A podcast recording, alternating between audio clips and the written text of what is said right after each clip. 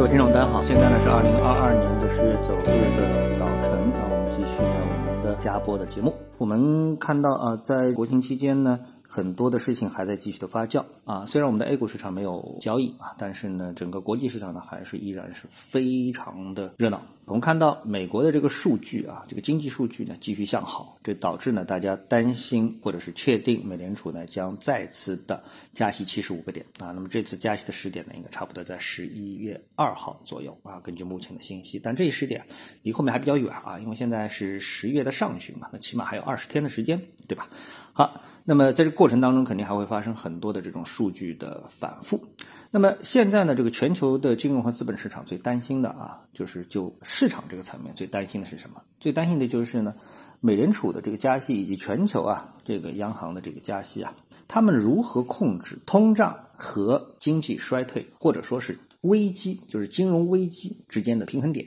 就是我们有一个排比句叫什么？就既要又要啊。实际上我们最好的目标是什么？就是。既要控制通胀，又不发生危机，啊，之前呢是说既要控制通胀，又让经济能够实现软着陆，而不是硬着陆，啊，那这里面硬着陆可能就等于危机，因为最近我们看到啊，像那个瑞士信贷啊、德意志银行啊，然后呢各个央行啊或者是银行的这种压力测试啊等等啊，在这么迅猛的加息的。这种压力之下啊，他们的压力测试其实已经是逼近于可能会崩溃。而且从历史上来看呢，这么样一个加息啊，往往容易出现危机。比如说九八年的东南亚经济危机，就是美联储连续加息所造成的。其实零八年的次贷危机呢，也有这样的一个因素，就是哎，看经济不错啊，就开始加息，加着加着把次贷这个炸弹给加出来了啊。原来市场还是很平静的，所以大家都非常担心这么的一个事情，是市场的一个焦点啊，就放在这么的一个地方。所以呢，这里面的。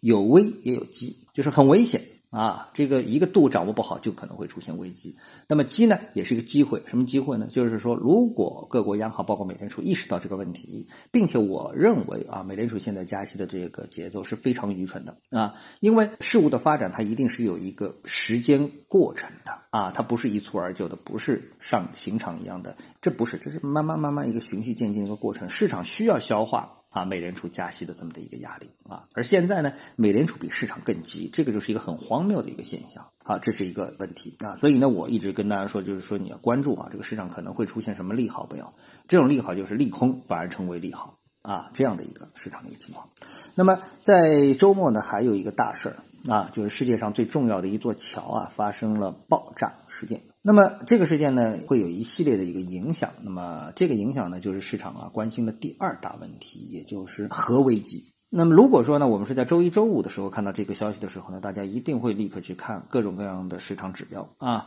比如说美国指数啊、啊恐慌指数啊、大宗商品啊，对不对？还有外汇市场啊等各方面啊，是不是受到这个消息的这个数据的这么一个影响啊？当然呢。呃，由于我们现在是周末，所以呢，这些情况呢都不会发生。但是还有一个市场，它是七乘二十四小时交易的，那就是数字货币市场啊，以比特币为代表的数字货币市场。那么这个数字货币市场的这个交易呢，我们看到啊，在周末消息出台之后，就这个事件发生之后啊，市场还是比较稳定的，波动很小，没有大家想象中可能会出现的这种巨幅的波动啊。所以这表明这个市场啊，对这件事情上这个情绪啊，还是相当稳定的啊。除非我们说比。特币市场是无足轻重的啊，否则的话呢，我们可以推定啊，目前这个市场啊，大家的情绪还比较稳定啊，没有向最可怕的这个方向大家去做一些避险的这个交易啊，这是我们谈的第二点。那第三点呢，我们就要谈到我们自己的 A 股市场了啊。那么周末马上就要结束了，马上长假结束，我们的 A 股市场就要迎来开盘了啊。其实对于我们的金融证券或者说我们的股票市场啊，中国的股票市场、期货市场而言啊，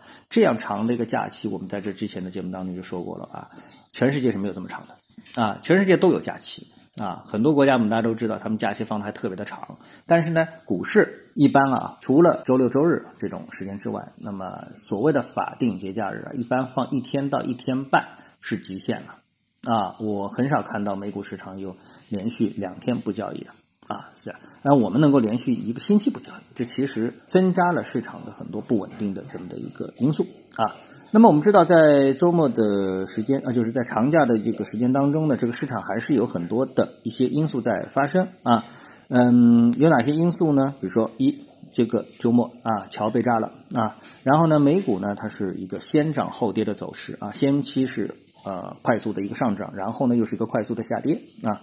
那么还有一个呢，就是疫情的反复，那我相信大家也都注意到了啊。就这三点因素呢，从逻辑上来说的话呢，指向我们 A 股开盘啊，就不是一个什么特别好的消息啊，不是一个什么特别好的消息。所以这个呢，嗯，当然因为市场本身没有在交易嘛，所以也没有办法说啊提醒大家注意。怎么注意呢？有注意是要有办法的嘛，对吧？你没有办法去注意，那就是没法注意，对吧？但是呢，